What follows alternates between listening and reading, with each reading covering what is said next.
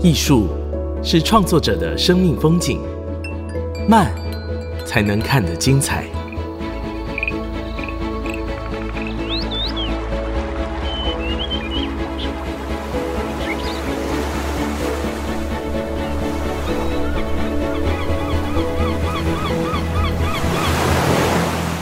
跟着艺术慢慢走。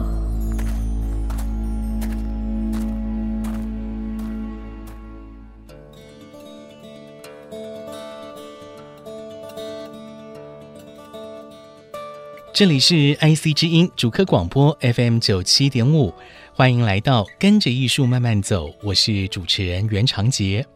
我们的节目是在每个礼拜三晚上七点首播，礼拜天中午十二点重播，也同步上架到 Apple、Google、Spotify、KKBox 这一些 Podcast 平台，也欢迎你订阅。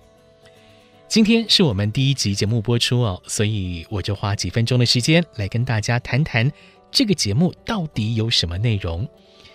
就如同我们在片头所说的，艺术是创作者的生命风景啊、哦！这些艺术家在他们的作品当中，使用了他们擅长的媒材、擅长的表达方式，来带入他们关注的议题，好、作为一种观点、意念的传达。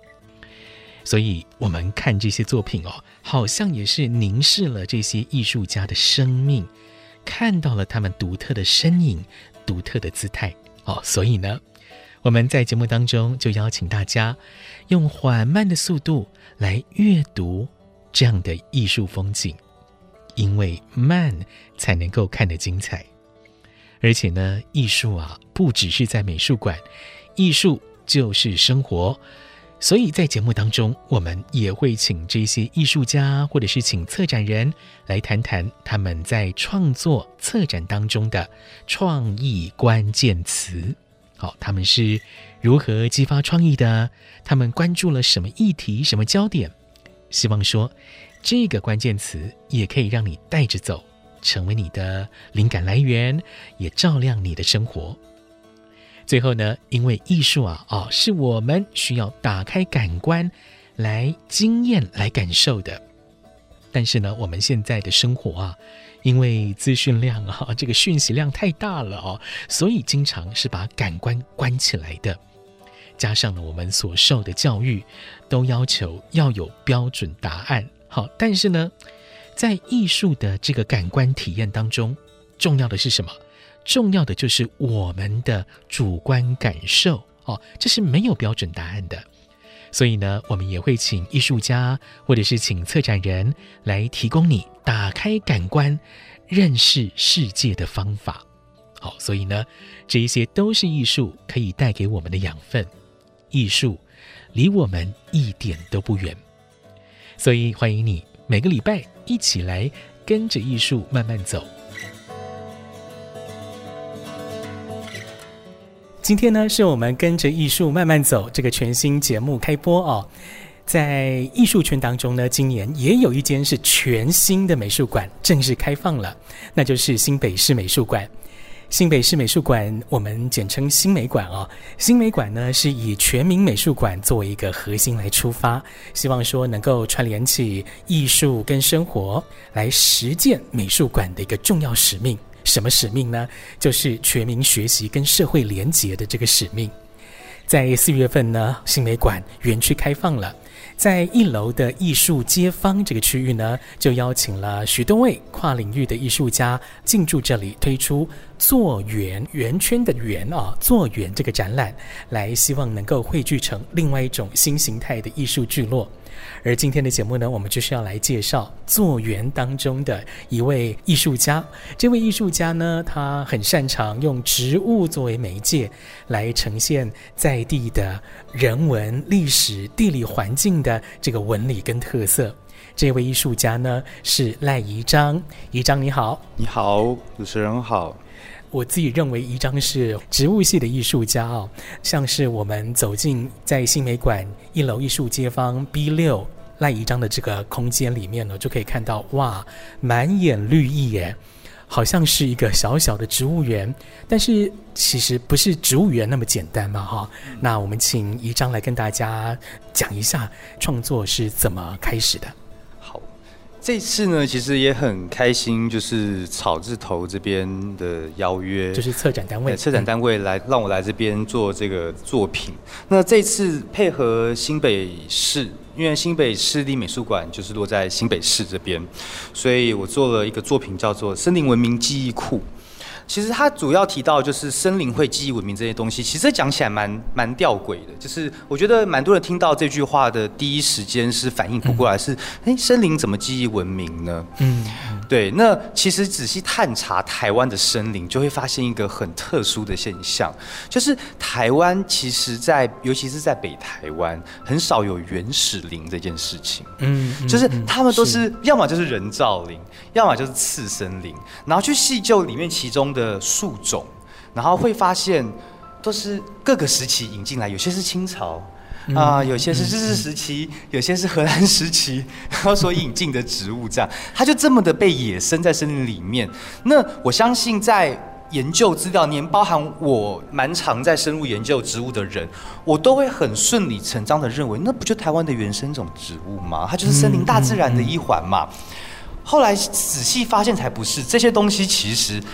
它都是人造物，就是人造的产物。比如说，呃，人造林，然后人类所破坏过后的次森林，嗯，等等之类。看，可能神性是茶园，或者是人类为了经济，哎，经济，所以才带进来的，带进来的，它是经济价值。嗯嗯、比如像竹子，像是轮伞草等等之类的，或油桐，或油桐，对对，这些植物它其实都是为了民生所需所带来的植物，它如今已经失去它的功用。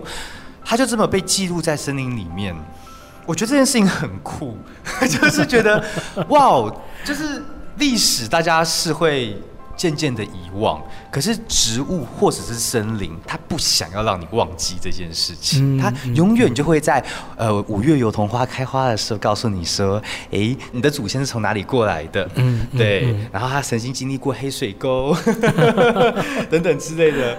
就是在平常没事的时候，不会发现哦，原来森林里面记着这么多人类的记忆在里面，这样子。嗯嗯，是，而且我自己觉得很微妙的啊，就是宜章这一次所挑选的植物，大部分啊，绝大部分啊，都是我们说外来种，嗯。哦就是它并不是台湾这个原生种的植物，是外来种。嗯，就比如说像是我们刚刚所说的那几种竹子啦，哈，油桐或者是轮伞草，它是为了经济利益所带来我们台湾的啊，或者是民生用途所带来台湾的。嗯、那也有像是大花咸丰草、小花曼泽兰这一种引进，但啊，它的生长妨害到我们台湾原生种植物，所以我们好像对这些植物想要除。无知而后快哈、哦，好，我们看到了这个展间里面有许多种像是这样的植物的故事，嗯、那刚好好像又蛮符合新北市的一个特质吧，就是很多地方的移民来到新北这边居住来打拼。对，没错。其实这个作品其实它有延伸一个一个议题，我都会抛给大家，就是我都会问大家说：你觉得你是外来种吗？因为像一个班上，有些人总是跟班上就是格格不入，有些人就是活得很好，有些是完全销声匿迹后直接转学。那我觉得在台湾各个时期来的植物，也有发生同样的状况。像小花曼展兰就是哇，侵入整个班级，让班级就是心神不宁。那像 油桐花就是。哎，很可爱。它就是可能有一棵原始的树死掉，它就默默的长一棵出来，然后它也活不久，然后又死掉，原生树种又回来了。它就是这么的一直在森林里面，像是游走的生存，然后都东科西科，然后不会太嚣张，好好的跟民众生活这样子。对，那像黑松，呃，就得了松线虫以后，从核二厂开始，几乎全北部的。松树都几乎快被灭绝。是，那那些松树都是在日本天皇的儿子要来台湾，阳明山准备要成为阳明山国，那个时候要大屯山国家公园的时候所种植的。那原则上现在也没活几棵了，他就像是班上的转学生，他可能还是没有办法适应台湾这个环境这样子。所以我就说，这个回应所谓居住跟人这件事情的话，我觉得植物其实大自然也是也是一样。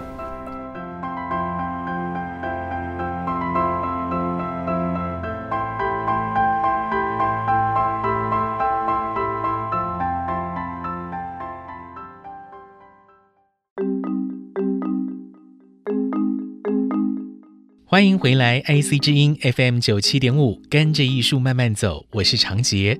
在今天的节目当中呢，我们带你前进到新北市美术馆作园这一档展览当中，艺术家赖宜章的展间，好来进行专访。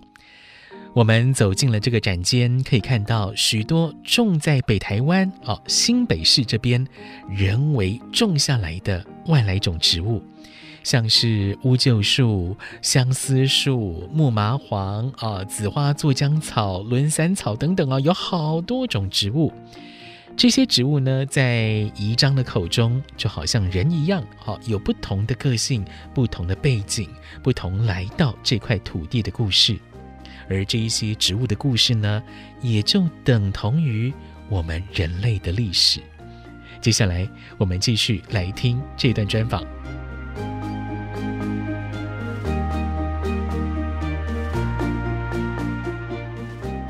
在这一次的展览，一张挑选了非常多的植物，比如说我们刚刚所说的黑松，那我现在看到的有木麻黄，还有像是轮伞草、布袋莲等等的。呃，你挑了几种植物？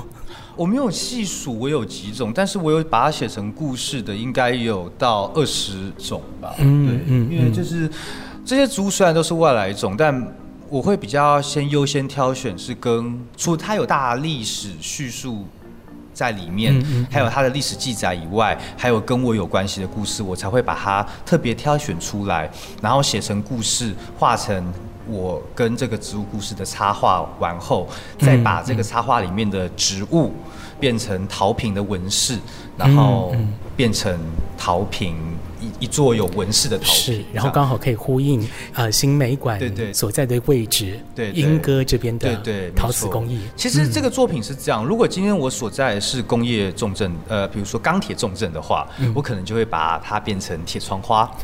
对，就是我觉得这些东西它就是来自于文明，我就希望它能从森林再次回归到文明的这一块，告诉大家你眼睛所见的东西。它就是文明的东西。那刚好在呃英哥这边，那本身是陶瓷重镇，对那陶瓷这些东西在过去我们在研究历史，它也是一个很重要的一个器物。嗯、我们可以从陶瓷去看到那个时期的风土民情，所以我觉得它是承载历史、承载文明一个很重要的一个载体。宜章、所写的小故事哈，为这个植物做的插画。啊，总共大概二十多件啊，然后再做成陶瓶或陶盘、陶之后会有陶罐、陶罐啊 等等的啊这些器物。嗯、那你从这些植物当中，我们挑选一两个跟大家说说这个植物跟你的关系好不好？好啊，嗯、我第一个先讲有关于历史这一块，那第二个是讲有关于我个人的。纯属我个人的生命经验这一块。第一个，我先讲历史这一块是相思树。那我不知道大家有没有发现，就是你的家后山其实都是满满的相思树，尤其是在北部地区的，就是如果你有观察过的话，它其实就是北部地区主要的山区的树种。可是后来研究后才发现，有个惊人的发现，就是这些树。全部都是人种的，所以如果假设你家的后山一路延绵不绝的相思树一路冲到云端都是相思树的话，你就可以可想而知，曾经这一片山是它是完全没有树的状态，然后却全部种满了相思树。嗯嗯嗯。那台湾的山的这个变迁，其实也是也是说来也是也是很漫长。它从清朝开始，台湾茶跟蓝染其实是很重要的一个重镇，所以。那个时候民生所需，他没有办法，他不得已，他就是得砍树。砍完树后就是要种一些民生的物资去做外销，嗯嗯、那才能生活。那随着时代的变迁，冉冉也被淘汰，那就开始种油桐，油桐可以拿来炼油，因为二战开始了。好，日本人需要很多的润滑油去做做这个战备用，这样。好，然后时间又回回回回回到了，哎，嗯，好，台湾需要煤矿，所以变台湾又全部又变成了相思树。为什么要选相思树？我这边这边给他介绍一下。现在留下来的相思树都是我们所谓的不成材的相思树。嗯，对。那何谓叫不成材的相思树呢？就是从底下就分，对，底下就分支出来。那相思树大家都以为要做碳嘛，对不对？哈、嗯，其实不是。相思树是拿来做矿场矿坑的支架。哦。为什么要特别选它呢？因为这个相思树树很硬，但它有个特质，它要断掉的时候声音非常大声，所以当整个矿场噼里啪啦、噼里啪啦到处响的时候啊，矿工就知道矿矿场快塌了，嗯、要快点逃走，这样子赶快逃，快跑啊！所以说，就是相思树会成为台湾主要的山区，所以台湾其实几乎很多山都是矿场。嗯，那那后来发现，因为矿场的关系，那上面的枝芽被砍掉，它只是主干而已嘛。那那个。上面要用，因为也是节省，嗯，那就拿来做碳看看好。发现哇，它比所有的树种来讲，它是功率最好，烧的最久，烟又最少。后来相思树才被拿来作为相思炭。那现在北台湾，我有问过呃相关的植物学者，我说到底台湾现在相思树，我们看到相思林第几代了？他说没有，就是第一代，可能是日本人种的，可能是国民政府种的，不知道，但它就是第一代。那现在只要死掉一棵相思树，就会长出原生树种出来。嗯、所以你现在看到混生林很多，很可能它是相思纯林。就算是一两棵，他们也知道这个山整个山区应该都被扰动过。嗯嗯，是这部分的故事，其实一开始是我阿妈跟我说的。那、嗯、一开始我觉得不太敢相信，那我会觉得说这么大的山，我说就到处都是的东西，我说怎么可能是人种的？就是我这一定是都市传说。那后来经过是制造历史查证，才发现哇塞。因为他是从日本人来，然后到日据时代，又经历了国民政府时期，然后又进到现在的人，所以其实他是眼睛看到的事情，对他来讲，那是他生活中发生过的事情。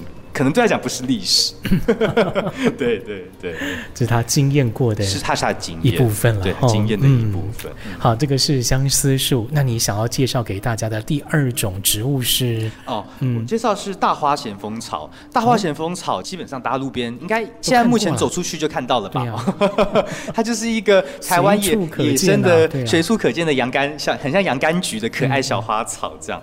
那它那时候被引进的时候呢，是用来养蜂用的。然后是一位叫锦州先生，嗯、然后他是那时候是种在泸州，那、嗯、后来不知道是新北市，也是在新北市，他也是种在新北市，嗯、那殊不知就是才没有几年的时间，他已经成为台湾就是最常见的恐怖的陆性种野草这样。可是，一部分是台湾的呃蜜蜂也因为有这个一年四季都开花的。的蜜源植物，所以台湾其实不会有蜂蜜断货的问题，这样，所以它有好有坏，这样。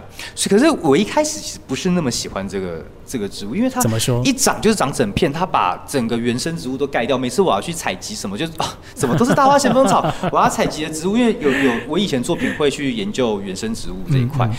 走到哪都是大花咸丰草，我找不到我要的原生植物，我得走到野生的山里面。好故事就这么来了。嗯，大花咸丰草本身没办法靠风繁殖，它要靠人或靠狗狗繁殖，嗯嗯、所以有大花咸丰草的地方，就代表有人经过。嗯嗯嗯，对。然后我有说到基隆，我之前有在镇滨驻村有做过作品，那是研究基隆当地的跟人有。关系互动的原生种植物，这样。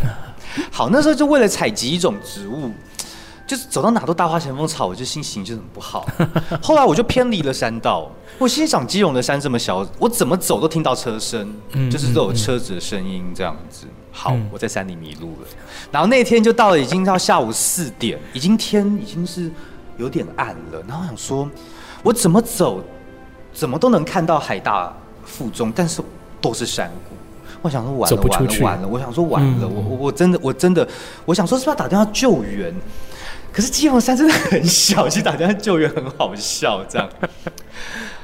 然后我就在暗暗的地方就看到一株大花咸丰草，你说这种鬼地方怎么会有大花咸丰草？我就沿着大花前方看，发现哎，远处又有一株大花咸丰草。我、反正我想说迷路了嘛，那就乱走好了。我就再循着那一棵大花咸丰草，哎，发现有大花咸丰草群落。嗯，我就一拨开，发现啊，是一个废掉的山道。我就从废掉的山道后走走走走走走走，就走到了一个山路，山路就走到海大附中的，算是侧门吧，就跟着海大附中的呃放学的的的学生就一起走在里面。我那时候眼泪差点流下，然后说我能活得出来真好，这样。所以大号咸丰草一开始我真的很讨厌，后来我对我而言，它就像是一个引路花，它指引我回到了文明，因为它本身就是文明的产物。是。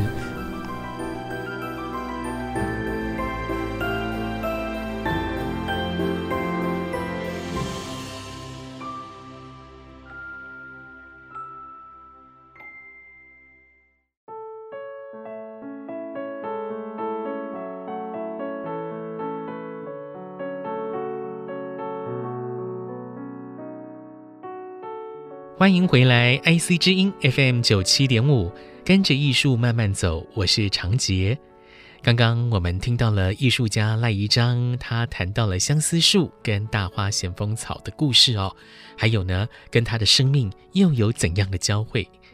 这个大花咸丰草就是鬼针草啊，也有人叫它恰杂布。不过恰杂布这个名称，以现在的观点，嗯，在性别政治上不是那么正确 啊。不过大家应该就知道哦，原来这个路边呐、啊，随处可见开着白色小花的植物，就是大花咸丰草。这些植物呢，都是从外地引进的，人为种下来的哦，或者是透过人传播的。他们呢，也在这片土地上生存下来，就像是啊、来自各个地方的人们移入新北市，工作生活定居下来。这些植物在宜章的口中就像是人一样哦，而宜章呢，也为这些植物来立传啊，写下他跟植物相遇的故事，然后呢，画出植物的插画。并且提取这些植物的叶子或花朵的形状，来作为一种纹样或图腾，画在陶器上面。这一些物件跟植物呢，就在新北市美术馆的展间当中，以一种艺术的美的方式来呈现，同时也传达了艺术家他要透过植物告诉我们的事。这一位啊，很擅长拈花惹草的艺术家赖怡章，其实啊，他从小就很喜欢植物。我们来听下面这一段专访。刚刚我们谈到了一章在新美馆的创作哦，从这里也可以衍生出另外一个问题：你本来就是很喜欢植物。对，嗯、呃，因为最近做这个作品，我特别翻了一些老照片，因为蛮多故事是跟过去的老人家有关。嗯。然后就莫名其妙就翻到了我自己的相簿，我发现我每一张相片的手上都会拿一片叶子，这个是老人家就很喜欢，就是每次只要有客人来，就说哦，这个这个怡章啊，他就是不爱玩具，你只要丢个菜叶给他，他就不会哭了，就不也不会闹这样子。你丢玩具给他，就把玩具丢掉，继续吵这样子。我就说，我一开始觉得他们跟我开玩笑，后来翻照片引证，是我我可以说每一张都是这样。嗯，所以对于植物的热爱这件事情啊，其实从我没有意识的时候就开始，所以我也我也不知道怎么跟大家说我怎么喜欢植物的，就是我生下来就喜欢这样子。嗯嗯，对，好像是一种天性。对，就是一种天性。那至于我为什么会这么会有细度观察植物的习惯，都要提到我保姆。以前幼稚园的时候，我保姆会有一个习惯，因为。回到家也没事嘛。那我们家住是住市中心，中山区那边。嗯。那他也知道我喜欢植物，那他也蛮喜欢植物的这样子。可是因为他是一个军事教育的人，不能偷把植物，然后也不能买植物，因为你要自己赚钱买。你是小朋友，你就要父母要听父母的话，呀父母买给你才行，这样子。嗯。好，我就觉得啊，这样子真的是不行。然后 我觉得他也觉得他的军师好有个性，对他非常有个性，他很恐怖，我们大家都很怕他。可他真的对我真的很好，很好，他很爱我这样。嗯嗯、那为了解决这个问题呢，他想到了一个很聪明的一招，他带我去拔路边的墙角的野菜，在中山区这个市中心要找野菜，其实非常的不容易。对呀，因为连野草都很少，不要说野菜，哎，就是可以找得到。我不知道大家有没有吃过一个叫做欧迪亚菜跟呃川七，川七有吃过啊，欧迪亚菜很久没有听到了，没有听到哈。嗯，这两个字在我们中山区其实还算蛮常见的。哦，它也不是说很常见，你要非常细致的找。它因为这个习惯。让我现在有一种状态，就是我到一个地方，就会去观察每个地方的墙角、每个地方的阳台、每个地方的电线杆、每个地方的花圃跟花园，它的分布有什么。所以观察植物这件事情已经内化，也默默内化在我的习惯里面。我连我爸在进医院，我那时候我陪我爸的时候，我都看，哎，台大他们门口种了什么植物？病房里面，他们通常护士医生会喜欢用什么植物？都已经那么心力交瘁了，这个职业病还是改不回来，这样子是。对，所以也就是从很小很小，像天性一样这样出生之后，就非常喜欢植物啊。这个基因好像就是一直在你的身体里面存在着。存在着。那你后来念了美术班之后，大学又是美术系，美术系专攻油画创作。对，嗯，毕业之后没想到，哎，去开了花店，做了花艺设计师。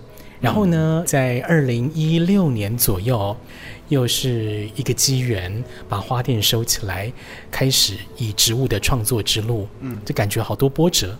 对 对对，你的人生很多波折。对，我可以讲一下，就是花艺跟我的关系是百分之百脱离不了这个关系。嗯、那这个关系我也会继续的内化在我的身体里面，因为它就是我过去的一部分。嗯嗯、虽然现在我不是花艺师。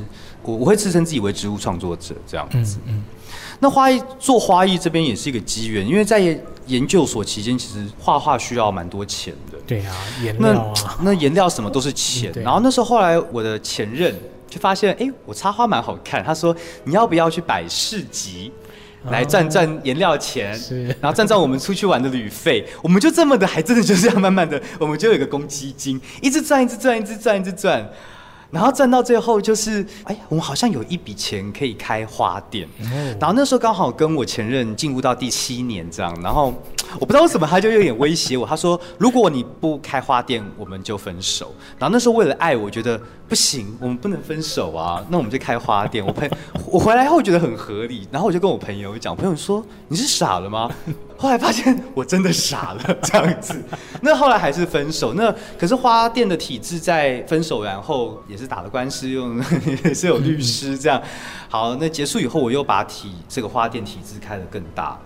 那更大后又更累，更累后有一天做健检的时候就发现自己哎好像肝长了一个肿瘤这样子。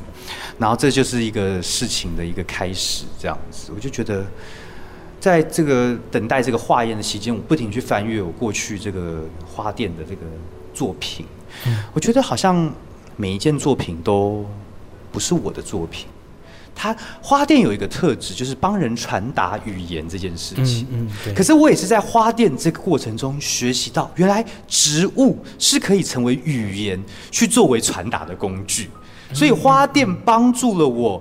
让艺术跟植物结合，但之前其实植物就是植物，艺术就是艺术。对我来讲，它是分开的兴趣，我没有一丝去想到要把它们结合，哎，没有思考到这个问题。这样是，对我就觉得花艺的这个过程当中，让你开始，哎，对，开始想让我这样的一个，就是哎，他们 idea 出来。对，因为我我觉得我怎么每天都在处理语言问题。每次客户来就跟我讲了很多事情，说这个对方什么都不要，对方什么都都都不喜欢，你可不可以做一个虚无缥缈的东西给他都好这样子？就讲他的个性，我就又照他的个性去做了一个这个人想要传达的心意给他。那通常好像回报收到都还蛮开心的，我就觉得说，哎，我有这个传达语言、拿植物传达语言的能力。那所以那时候结束掉这个花店后，我就决定要把植物纳入到我的创作的语言体系。嗯，不，不管是谈论我自己，或是谈论这个社会，他就围绕着植物，发现哇，好顺哦，一切都这么的那么的轻松自然，自己也开心。我觉得创作还是要开心，是。创作不开心啊，有时候做到最后会真的会做不下去。嗯嗯这样嗯嗯，在这个创作当中，一章就很擅长用这个植物的语言，然后来跟大家传递，不管是情感也好，或者是如我们刚刚所说的一个地区的人文历史，或者是风土环境等等哦，在这些纹理啦、特色，或者人跟人之间的感情，都可以用植物来进行表达啊，因为植物有它们独特的一种语汇，而且一章是非常 enjoy it 在这件事情里面的哦，在这个创作过程当中，嗯，不知道一章你是不是有一些创作的关键词呢？这个创作关键词呢，它可以是创作的方法核心，可以是你如何去观察世界的，或者是你创作当中一个必备的一个行动哈，一个行为，也可能是你想到的任何一个概念都可以。可不可以提供一个你的创意关键词给听众朋友？说不定这个创意关键词未来也可以成为听众的灵感来源。我们请一章给大家一个这样的创意关键词。这个关键词有点沉重。呃，我是经历了一蛮多事情，我才意识到创作这条路是我要走的路。这样，那这个路也是绕了一大圈，这样。但是不会白走啊。对，这是不会白走。嗯、我我觉得人在做每一件事情或碰到每一个状态，如果他只要能有学习一种习惯，就是内观，嗯、就是你要去观察自己，然后是内省。只要能够理解自己，能找到你自己想要的东西，我觉得他都会是往好的方向走。对，所以我觉得这个绕了一圈，其实就是在找你到底想要什么。所以其实我也每次在跟许多人聊天的时候，我也会蛮会是在这个话题里面会提到，有些人在迷惘的时候，我也会希希望说，可能要养成一个习惯，就是是不是能多花一点时间观察自己。然后多花一点时间去理解自己，因为你的理解不一定是真的理解，他还要试过后才知道。当你觉得不习惯，你不喜欢了，就要尽早告诉自己不要勉强。不是说做自己，呃，你可以为所欲为，不是这样子，是说为所欲为有时候也还不是你想要的，有有可能还是也不一定是你想要的事情。你到底想要什么？你这一生想要过什么样的人生？内观、内省，这观察或自我觉察，对，啊，是，对，自我觉察，我觉得可能会比较精准。这我讲的这段话吧，嗯，就是一种觉察的状态。那要成为习惯，每天都要这样子，嗯嗯嗯，对，因为每天都会有不同的讯息出现在身边，它都会告诉你到底想要做成什么样的状态。这是我想提醒大家，我觉得我想走创作这条路，我也是经历了很多波折。其实我本来就很爱创作，其实创作我不创作一部分是因为叛逆，嗯，因为为了爱嘛是一个，再是叛逆。为什么？因为我我跟我父亲关系一直不太好，那他一直很想我走纯艺术，就是当代艺术这块，我就说我不要，我要开花店，我要赚钱。那后来也是我爸过世以后，也是绕了一圈。其实我爸心里非常清楚。其实我很想走创作，我只是放不下一些事情，我放不下自己的花店，因为他还是辛辛苦苦去，去，就像你的孩子一样，对，就像孩子一样。虽然我们可能不是这么喜欢在那个状态下，但是我会觉得有点可惜。对。对，然后再是我，我要怎么重新做创作？我也会害怕，因为我已经离开这么久了，我要怎么再回去？其实我也是一个头两个大，那要需要一些勇气。那也是因为这个一个肝肿瘤，让我觉得反正你都快死了，就放手一搏吧。所以那后来发现是良性的，但我还是我还是决定，就做自己喜欢的事情，是不要再回头。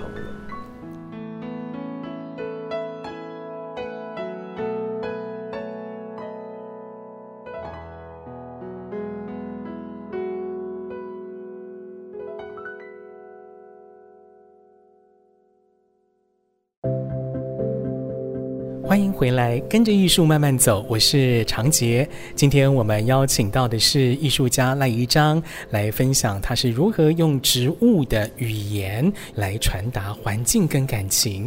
在作园这一档展览当中，一章用了许多种、数十种的植物啊，来形容新北市人跟人之间的这个关系跟移民的这个特质。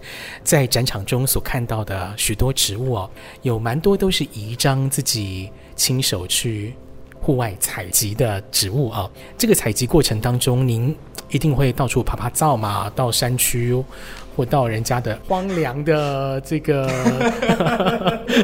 原地里面啊、呃，来找植物。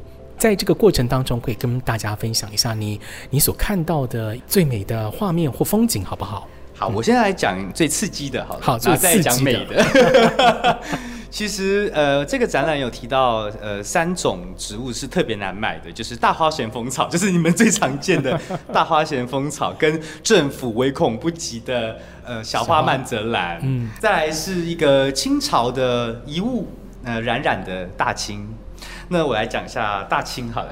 好，大清其实我是在金山的某一个农田，嗯，看到它的山壁上长着大青，这样子就像野草一样。是，可是那个农田是围起来的，我就是这样跨过去，就这么好死不死被农民发现了，就问说你在干嘛？我就很紧张，我就说我我在采这个。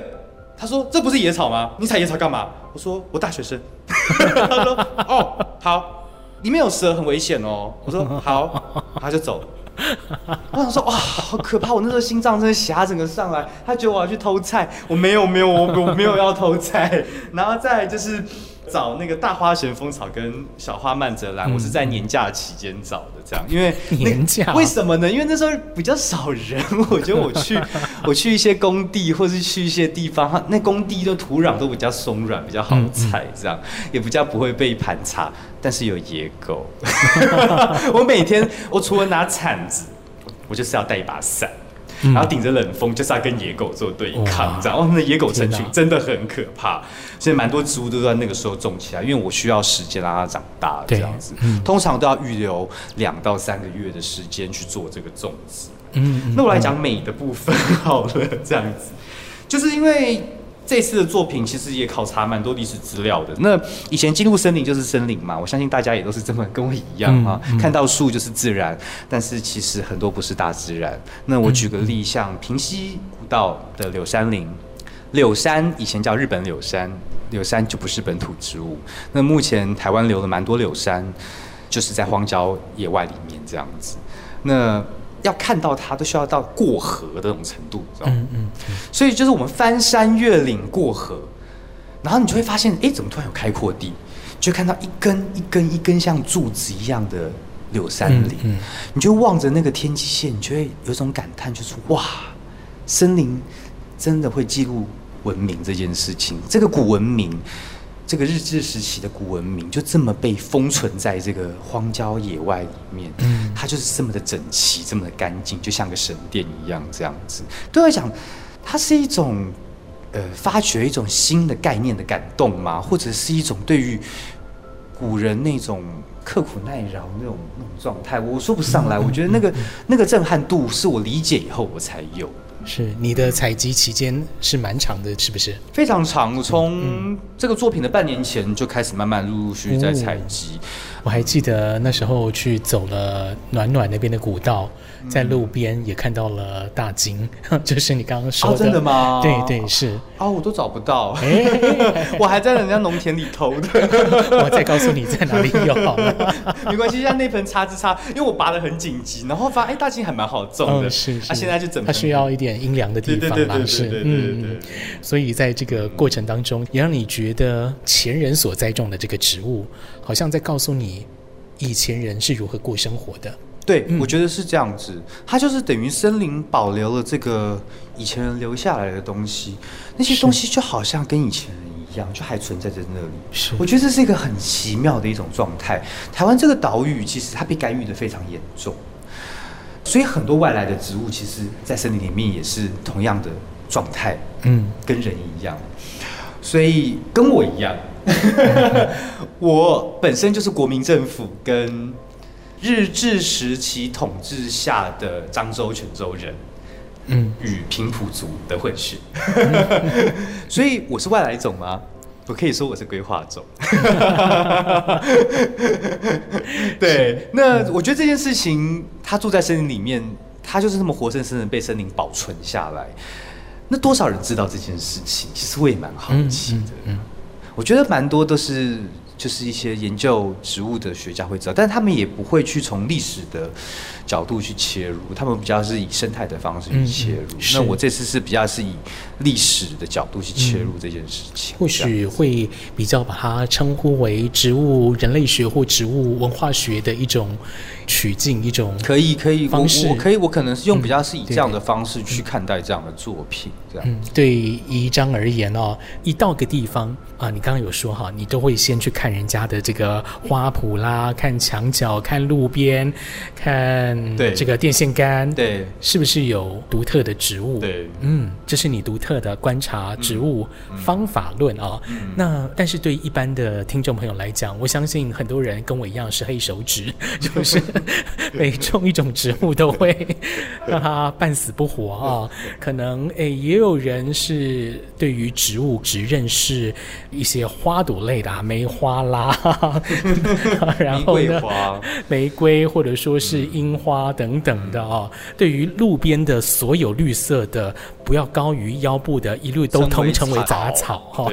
如果是这样的听众朋友，你如何建议他去感受植物，去了解他所想要传达出的讯息或密码呢？对我而言，其实植物可以去反映当地的风土民情，跟气候条件状态，这是比较理理性的看待植物的方式。所以，如果假设有这个习惯，可以去观察当地的所谓的 腰以下的野草，能去辨认出这个它的区域的分布的话，其实你可以大概去了解这个区域曾经被扰动的状态，或者是这个区域的气候条件。像公馆就特别爱下雨，它的树上就很容易长山苏。对，那有些区域哎比较干，它就会长一些比较耐旱的植物野草，像狗尾草。那对我而言，植物这件事的概念是什么呢？那我还是回到了人生这件事情。其实植物它是有周期的，跟人一样。其实人跟植物它就是一个稍纵即逝的东西，它本身也是一个。循环有生有灭，嗯嗯，我觉得对我而言，我从植物看到这件事情，我觉得它很美，但也很残酷。可是我觉得这就是人生，这是在这个地球，如果你不是一颗石头的话，就得面对的一件事情。这样，这是我从植物所看到的一个状态。嗯嗯，对。那有时候我会透过植物去提醒我自己，其实当下就是一个很重要的时间，不要去错过。每一个当下，嗯，因为很多时间、很多事物，它就是稍纵即逝，可能过了就没了。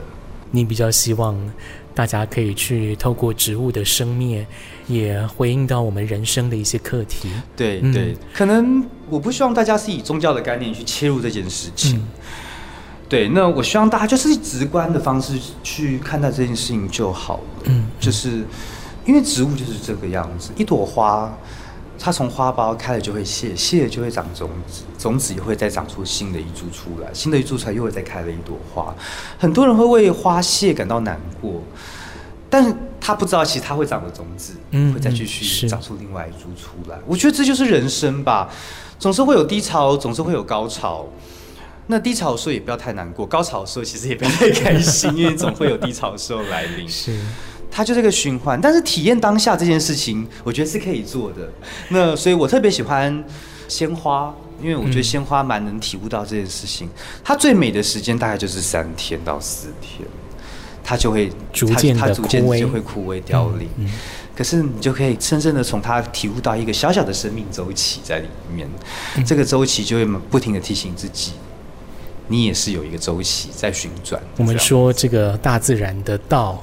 或许就是这个道理嘛，哈，或许是这个道理。是，是在今天的节目当中呢，我们透过新美馆的作园这档展览，来访问到宜章，跟宜章聊了很多他的植物创作的故事，还有植物如何引发他对于生命的一些思考。因为在整个宇宙的尺度来讲，我们人或者是花这些植物的生命啊，真的是如同沧海之一粟。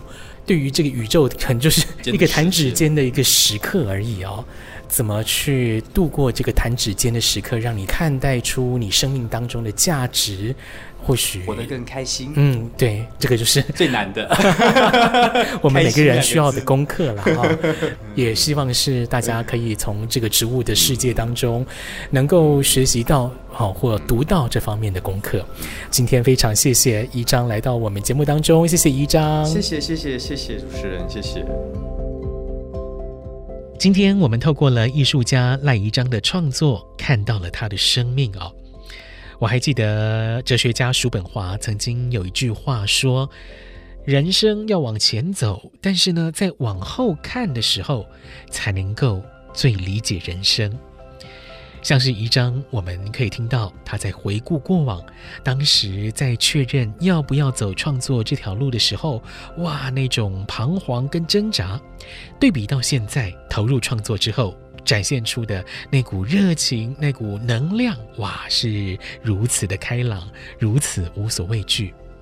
如果说你还不知道人生到底要往哪里走，希望今天的节目能够让你有更多的想法。跟着艺术慢慢走，我们的节目在 Apple、Google、Spotify、KKBox 这一些 Podcast 平台都有上架，也欢迎你订阅。